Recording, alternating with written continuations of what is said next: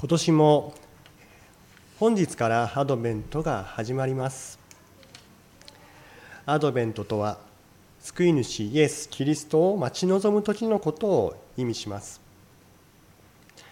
えー、毎年、え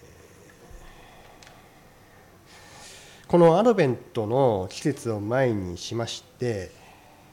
教会堂の庭ではイルミネーションの飾り付け作業を、えー、行いますが行われます。先週のことですけれども、えー、広先生と共に私でイルミネーションの飾り付けを行いました。夕方になると点灯し冬の夜の教会堂の周りを照らす光となります。そのイルミネーションの火を見ながらまた空を見上げてみますとその澄んだ空気冬の空澄んだ空気に包まれた暗がりの中で輝いている月や星に目が留まります。今日の聖書箇所をメッセージを準備するし思い巡らす中で教会堂のイルミネーションの光や月の星月や星の光を見ますときに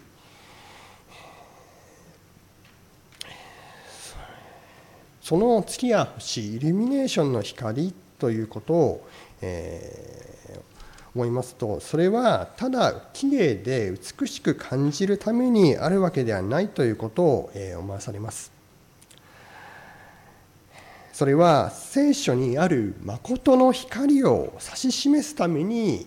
備えられているのだと思うのです。と言いますものは全てのものがやはり神様の栄光を表すためにあるからです。聖書にはどんな輝く光にも勝る光この世で歩む私たちの闇を照らす光の存在について語っているのです。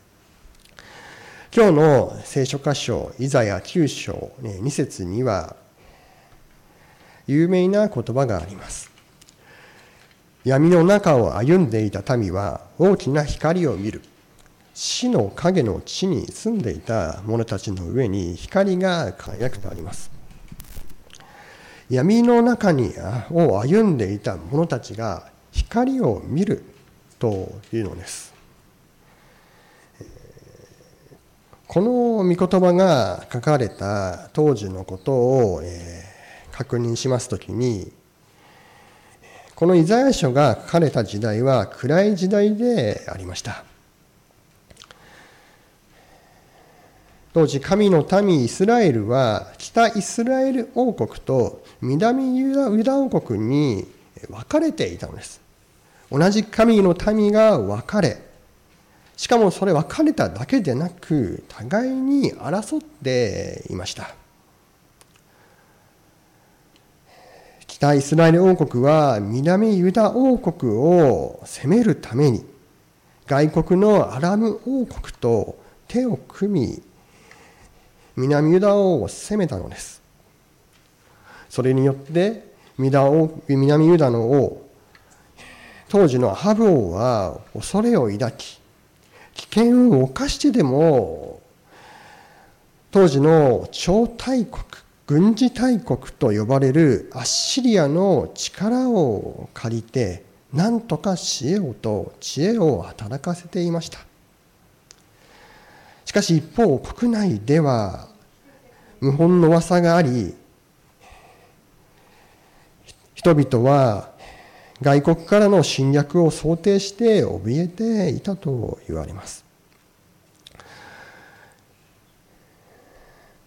王や人々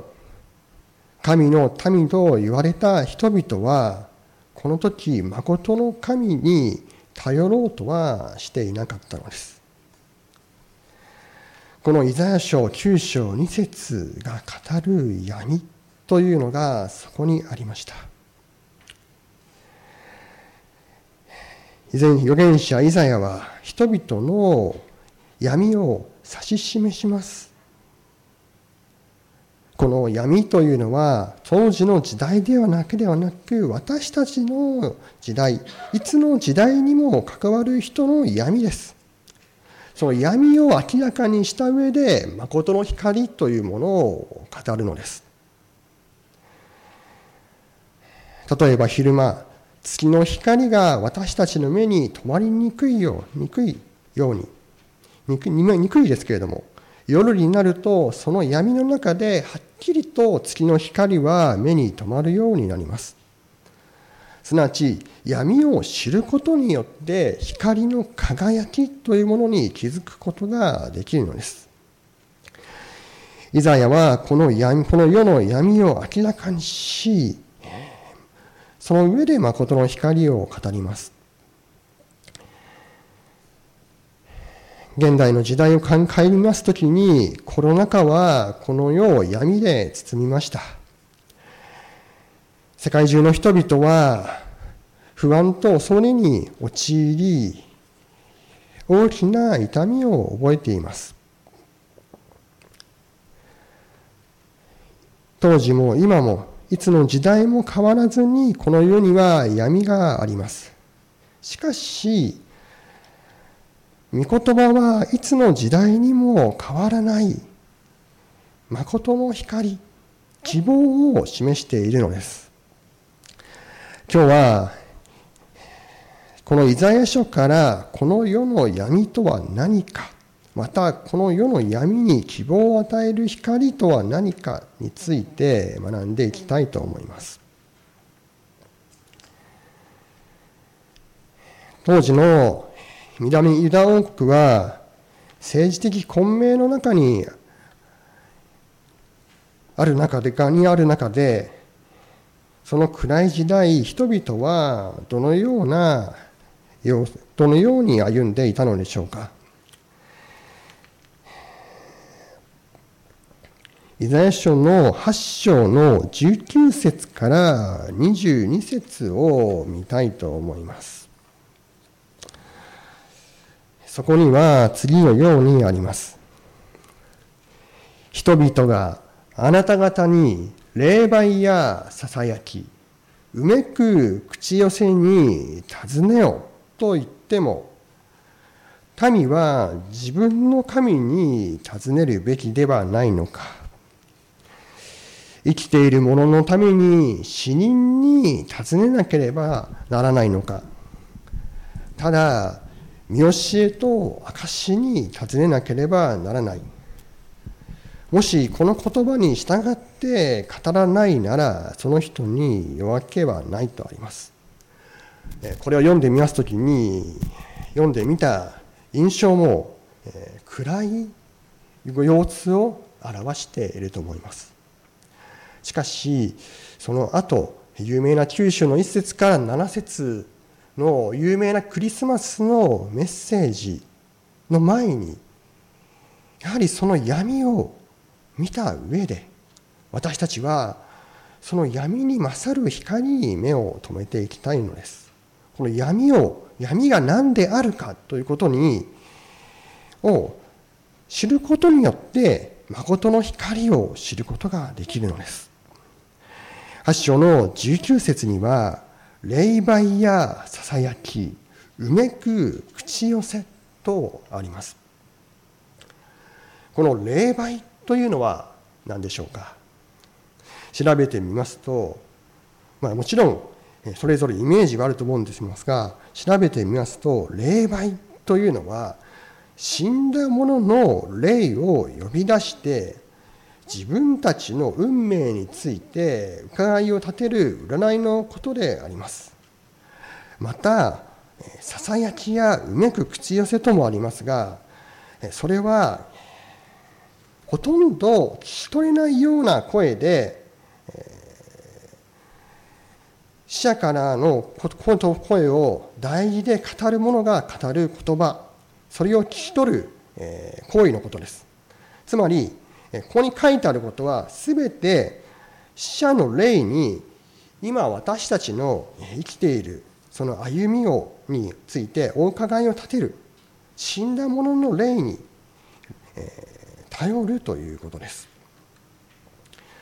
古代のメソポタミアでは死んだ霊を供養しまたこの死者の霊に頼る風習がありました。このような風習に基づいて神の民に死者の霊に頼れと囁く人々がいたのです。聖書の教える神は父子御霊の生ける三位一体の唯一の神です。その神を信じながらも死者の霊に頼るというのはやはりとてもおかしなことです。ですがここには生きている者のために死人に尋ねなければならないのかとあります。これを見ますときに神の民はまんまと死者の霊に頼る行為に引き込まれていたことがことを伺い知ることができます。神の民は生ける神の存在を知りながらも知りながらも死んでいるものに頼ってていたというのです。その民の王はアッシリアに目に見えてわかる力にまた民は死者の霊に伺いを立てて自分を守るためにあれこれと策を練っていたのです。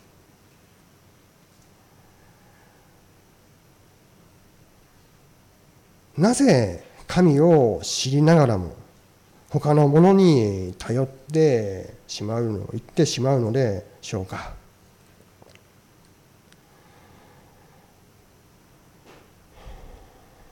有名な哲学者にニーチェという人がいます。ニーチェは神は死んだという有名な言葉を残しました。彼はこの科学技術が発達した近代では神はいないという結論を歌っています。彼は牧師家庭に生まれたと言われています。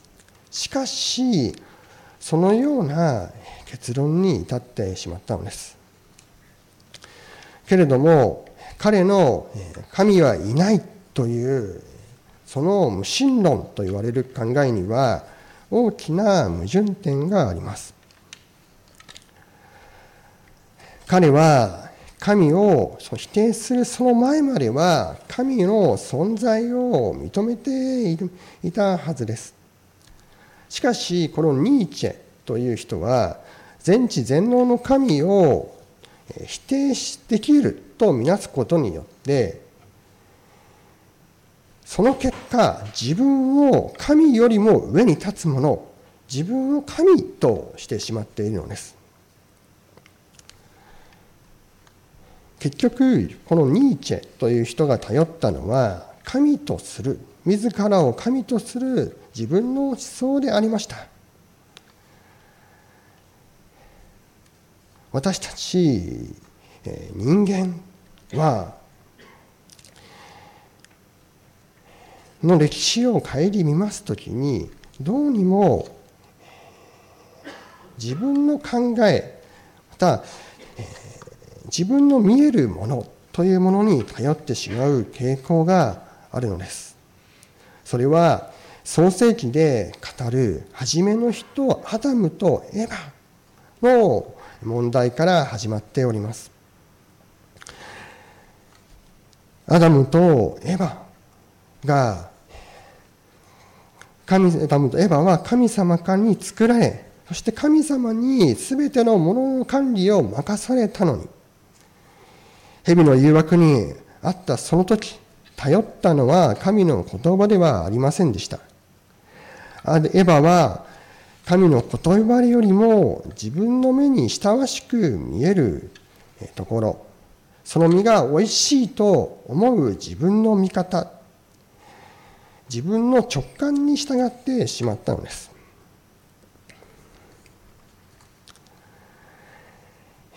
現代ではこのイザヤ書に見られる死者の霊に伺いを立てるそのようなオカルトだけでなく私たちの道を指し示そうとしているそうと指し示すさまざまな教えというものがあります。人はそれぞれ神の存在について語りもしくは神を否定しそれぞれの考えに従って歩んでいます。このような時にこのことを思う時に問題の本質ということを思います。神について何か人は考えることがあったとしても目の前に見える現実を見て何に体どのように頼ったらよいのかわからないということがあるように思います闇というのは人の罪で歪んだこの世で起こるさまざまな悲しい状況のことです。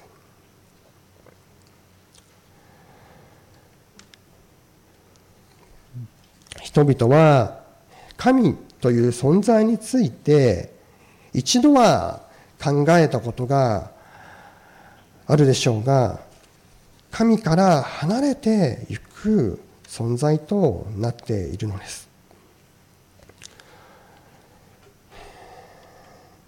故に闇の本質というものは神を知りながらも神から離れようとする神から離れていく人の内側から生まれるものであります。聖書はまた そのような人に頼るべきものを指し示しております。イザヤ書の8章20節を読みますと死者の霊に頼るそのような人々に対して次のようにありますただ見教えと証に尋ねなければならない。もしこの言葉に従って語らないなら、その人に夜明けはないとあります。イザヤは神を知りながらも死者の霊に頼っている人々に対してこの20節で見教えと証に尋ねなければならないと言います。見教えというのは神様の教えのことです。元の言葉はトーラと言い、立法を意味する言葉です。また、証というのは神様が、この時イザヤに与えた子供たちに表された印のことです神はこの時イザヤに子供を与えることを通してどのように歩むべきかという印を与えたのですイザヤ書の8章16節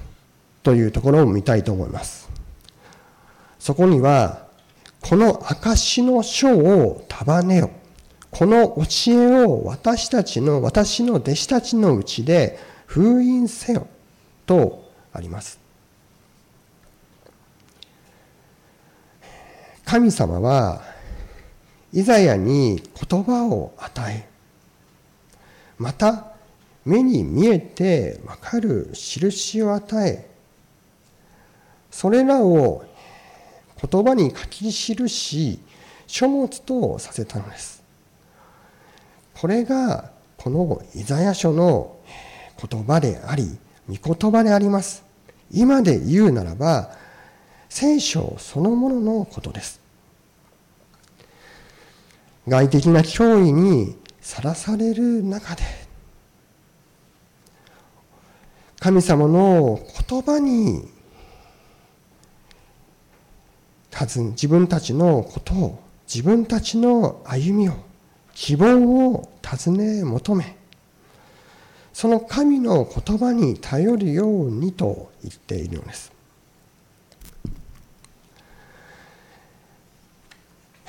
同じ28章の20節には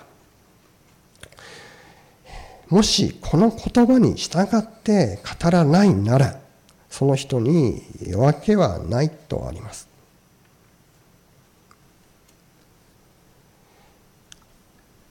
御言葉に基づかないならば御言葉によってより頼まないのであれば神の教えによらないのであればその人に夜明けはないとあります。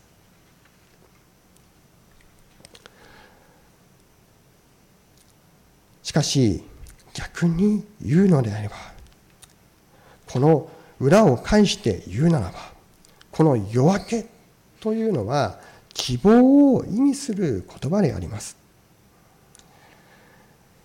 神様の教えと証し御言葉は希望を示しているのです。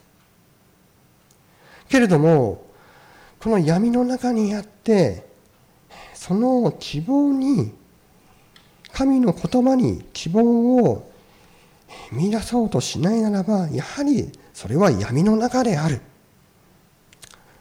自身の希望が見出せない中にあるというのです。21節から22節を見てみますとそこには神に背き神の教えと証に尋ねなかった。いうその結果霊的な闇の中を歩んでいるイスラエルの姿というものが書いてあります。その人は迫害され飢えて国を歩き回り、飢えて怒りに身を委ねる。顔を上に向け、自分の王と神を呪う。彼が地を見ると、見よ、苦難と暗闇、苦悩の闇、暗黒、追放されたものとあります。21節にその人とあるのは神の民イスラエルのことです。ここでは、あえて神の民イスラエル全体を一人の人として例え、この世で経験する虚無と絶望というものを表現しているのです。他の人から苦しめられて困窮しているのですが、自分自身がそのことで怒り狂い、自分の思いに支配されています。その結果、権威者や神を呪うものとなっているのです。また22節では、彼が地を見るととあります。彼の目には苦難と暗闇の中にいるが暗闇が目に映ります。彼の目には苦悩の闇と言われるほど苦しみ悩む人がいます。希望を失い他の人から阻害されている人が目に映ります。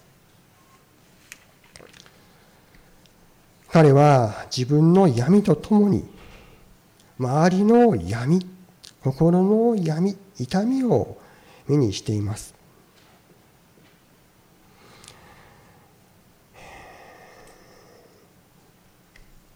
この世の闇というのは自分の闇とともに周りの闇をも目にする、え、中にあるということです。これはイスラエルだけが経験することではないでしょう。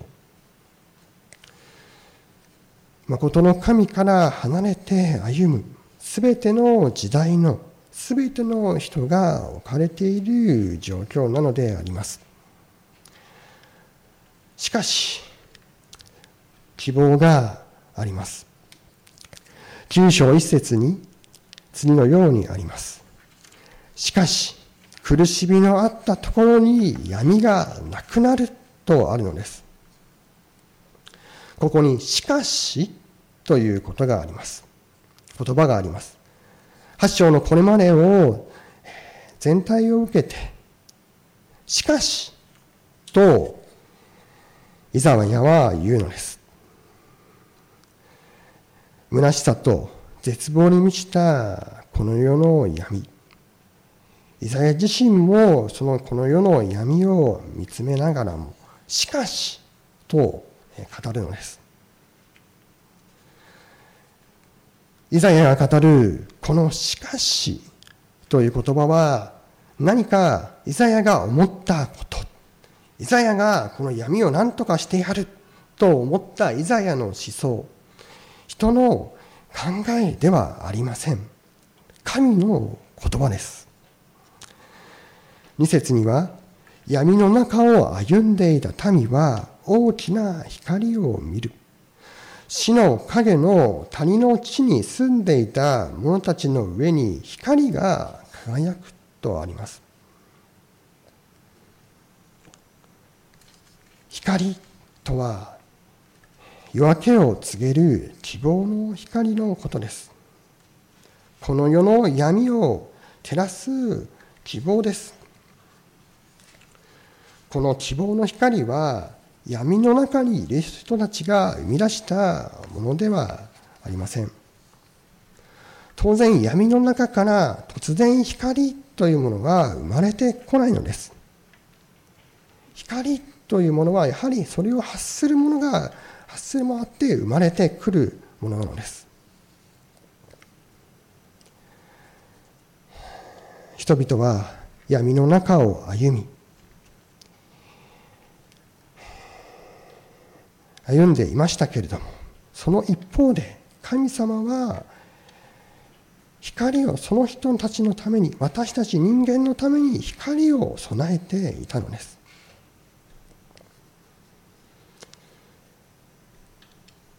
イザヤが生きていた時代というものはあくまでも暗闇の時代です。希望を見出せないように思えるまさに先行き不透明な時代です。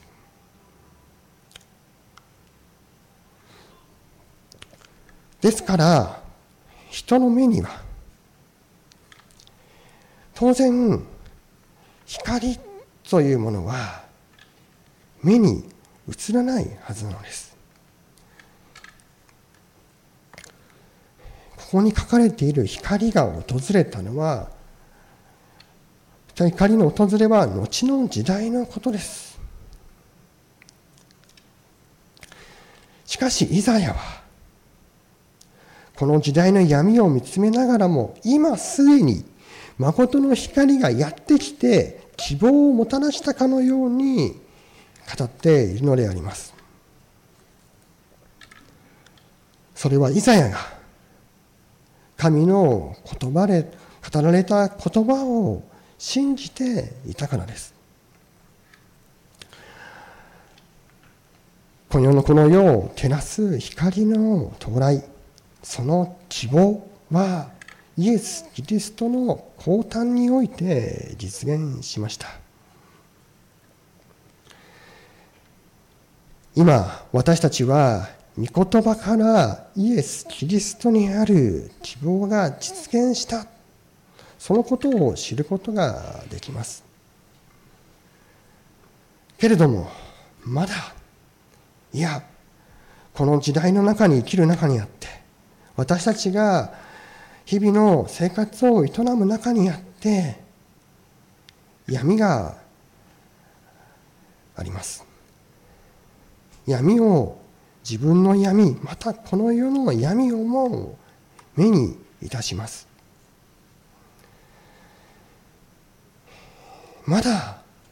完全に完全には神の救いは実現してはいません。けれども再びイエス様がやっててくることを通して完全に誠の光がすべての闇を照らし出し照らし出すその希望が実現することを私たちは御言葉を読み信じて待ち望むことができるのです。3節には次のようにありますあなたはその国民を増やしその喜びを増し加えられる彼らは借り入れ時に喜ぶように分取り物を分ける時に楽しむようにあなたの見前で喜ぶとあります。あなたとは神様のことです。国民とは神様を信じる神の民のことです。あなたの見前で喜ぶとあります。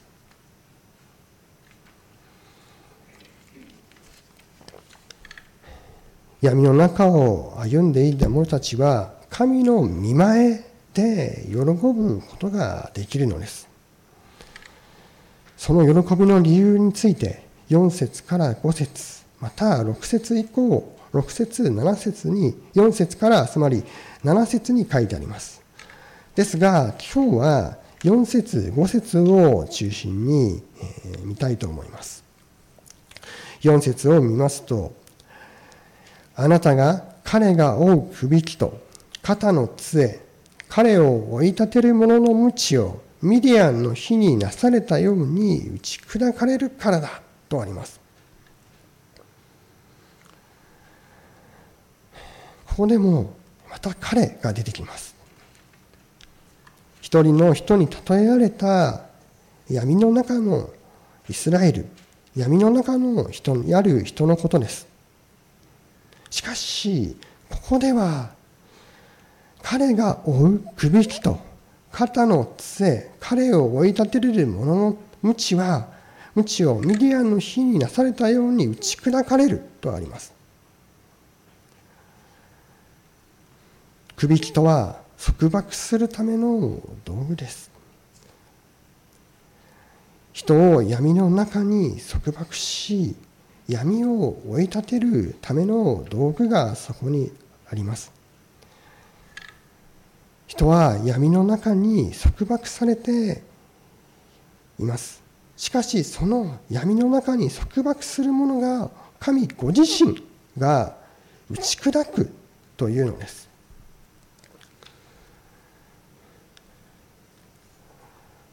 それはミディアンの火になされたようにとあります。ミディアンの火とは何でしょうか？ミディアンの火というのは旧約聖書の四式7章に記されております。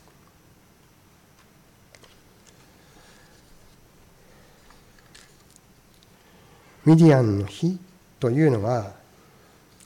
信仰の勇者ギデオンが攻め入ってきたミディアン人を打ち破った日のことです。海の砂のようにと例えられるほどに多くのミディアン人の大軍が神の民イスラエルにやってきました。ギデオンが率いる民は3万人2000人いたのですけれどもその3万2000人の軍を神様はあえて減らした300人にまで減らしてその上でミディアンの大軍を打ち破らせたのです。このすなわちこのミディアンの火というのは人の力による勝利ではなくて神様の力に徹底的により頼むことで勝利を得た日のことを意味します。イザヤ書に戻りますと9章の3節から5節を見ますとそこで「あなたは」と神様が主語となって語られています。これは救いをもたらす救いをもたらす神の宮座というものは神様の一方的なお働きによってもたらされたものであるということを意味します。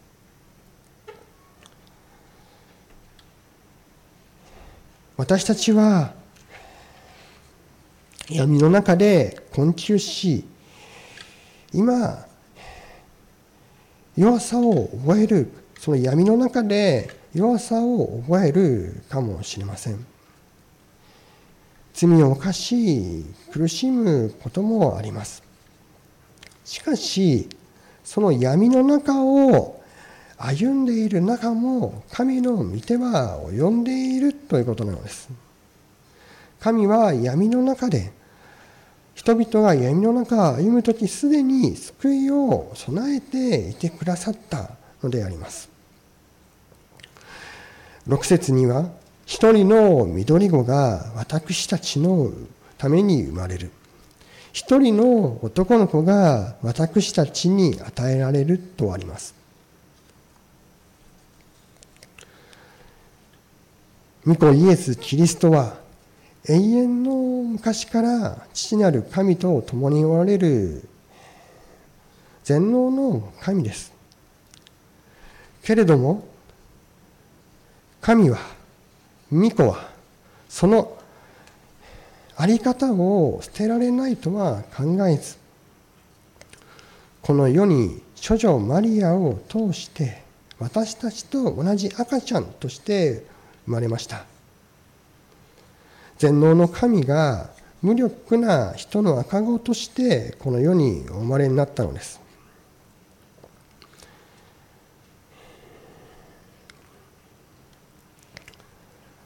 それは神がこの世のやりこの世のやり方とは違う方法で闇を打ち破ることを告げるためです。ミディアンの火は徹底的に弱くされること無力とも思える形で勝利をもたらされで勝利がもたらされた日でした神様は人の目には無力な人の赤子をとして神をこの世に使わすことを通してすなわち人の目には愚かしく弱く見える事柄を通して救いを成し遂げられるというのです。何より主イエス様は十字架につけられ肉体的な苦しみを覚え誰よりも社会的に低い立場になりました。人々に神に呪われたものとさえ見なされて地なる神との関係の断絶という深い闇を味わわれました。けれども一度も罪を犯すことはなく神の教えに耳を傾け神に御心を尋ね求め完全に従い神に頼って歩む清い生涯を送られたのです。その御子が私たちの闇をその身に受けてくださったのです。神の御子の宮座にあって私たちは闇から救い出され闇の代わりに御子の御霊をいただき神様の光を映し出すことができるのです。御子ゆえにこの世の闇から闇から人の闇を照らす救い主のご支配のもとに移されます。私たちは自分でどうこう神に頼ろうと頑張り歩んでも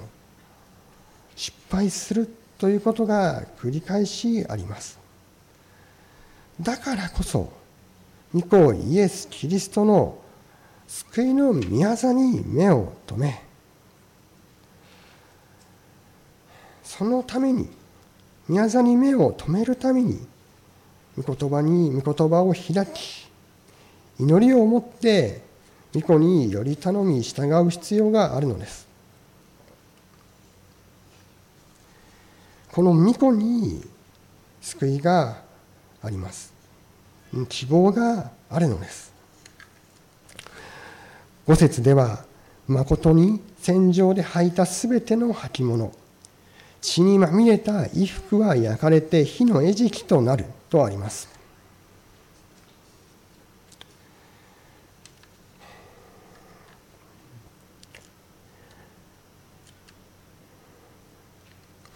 神の勝利の結果戦いに使っていたものは必要となくなります。これを見るときにこの箇所を読むときにいやいや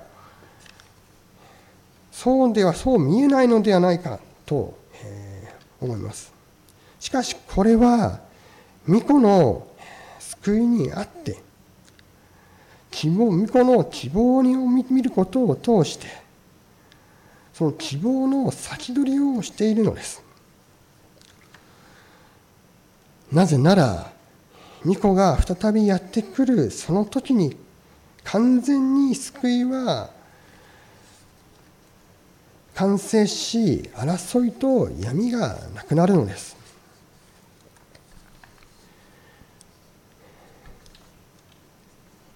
今まだ私たちはこの世の闇の中を歩みます。しかしイザヤのように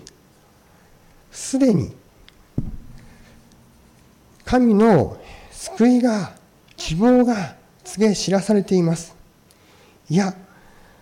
そのイザヤ以上にすでに歴史的歴史上神の御子キリストが到来しこの完成された聖書を通して救いの宮座が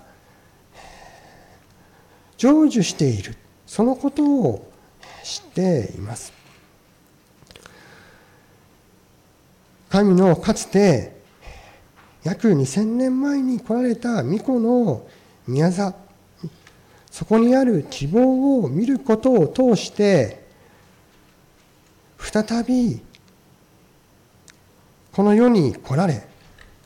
完全な希望が成就することに思いを寄せることを通して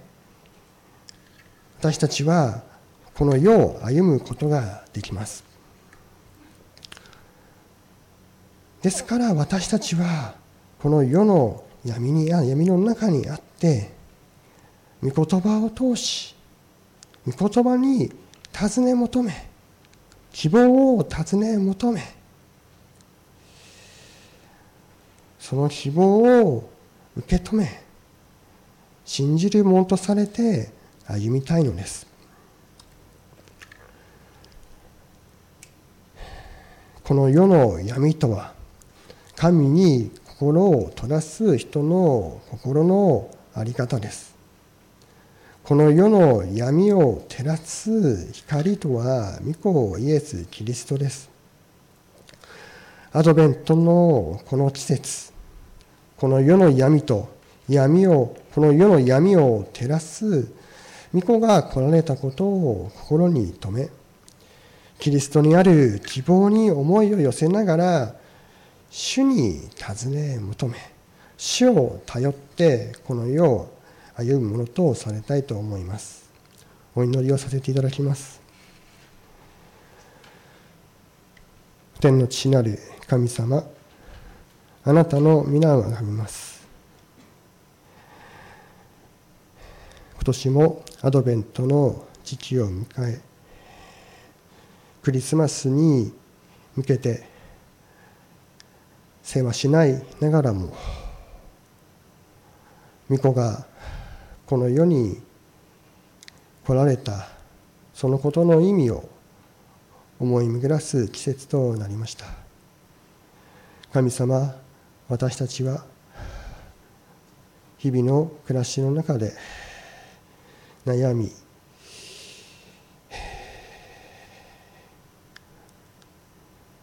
罪のゆえの苦悩をも味わうこともあります。けれどもどうかそのような日々にあって心を神に向け祈る中で神に心を鎮めていただき御子イエス・キリストにある希望に目を留めることができますように。神様あなたがなされた。あなたがその命を通してなされた。救いの宮沢を思いながら希望を抱いてこの世を歩むことができますように。私たち一人一人を助けてください。今週一週間始まります。